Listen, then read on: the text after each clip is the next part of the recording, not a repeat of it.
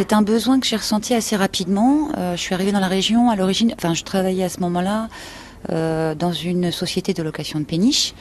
Et à bord des bateaux de location, il y avait un certain nombre de documents à la disposition des plaisanciers. chaque loueur avait un petit peu ses propres documents.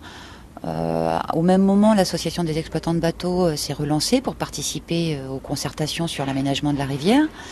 Et on s'est dit assez vite que ce serait bien de mutualiser en fait nos connaissances pour éditer un guide commun sur les bateaux. Alors à l'origine c'était un guide pratique sur les services qui sont disponibles au Walt Nautique.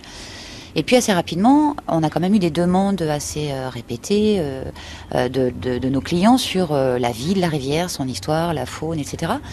Donc assez vite, en fait, on s'est dit que ce serait intéressant de, leur mettre à disposition des informations pratiques, euh, techniques de navigation euh, qui étaient déjà à bord des bateaux, mais de compléter par euh, des informations historiques sur la vie de la rivière, son écosystème et tout un ensemble d'éléments qui peuvent aider, je crois, les, les clients, les plaisanciers à mieux la comprendre. Et donc, à partir du moment où on comprend mieux quelque chose, on l'aime davantage et a priori, on la respecte aussi. J'ai envie de dire que ce guide de navigation est bien plus qu'un guide de navigation pour celle ou celui qui a envie de se promener dans le département et s'intéresser à la rivière, c'est le guide à avoir. C'est the place to be, ce guide finalement, pour celui qui vient se balader dans le département pour connaître un peu la faune, la flore, la navigation, pour tout savoir sur le Lot.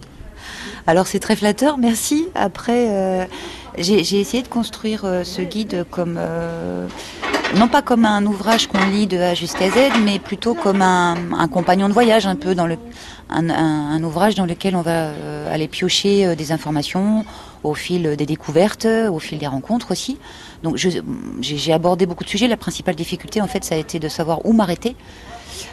Jusqu'où je, pouvais aller sans aller trop loin. Et donc, je sais pertinemment que, par exemple, la législation ne va pas intéresser tout le monde. Mais en même temps, pour moi, c'était important d'aborder cet aspect parce qu'elle a beaucoup changé la législation en France sur l'eau ces dernières années, ces dernières décennies, et il est parfois un peu difficile de s'y retrouver. Euh, voilà, donc euh, la rivière, c'est aussi beaucoup d'usagers différents, donc leur donner la parole à chacun, c'était aussi euh, un petit peu permettre à chacun de mieux comprendre l'autre. Et peut-être de, se croiser sur la rivière avec un signe de reconnaissance. Enfin, voilà. Donc effectivement, c'est la rivière, c'est vraiment. Elle a vraiment été présente, euh, elle m'a accompagnée pendant ces deux ans de, travail. Elle le fait toujours aujourd'hui, hein, puisque je continue de naviguer dessus et avec. Et, en fait, c'était ça l'idée aussi, c'était de permettre à ceux qui en ont envie de naviguer avec la rivière plutôt que de passer à côté d'elle, en fait.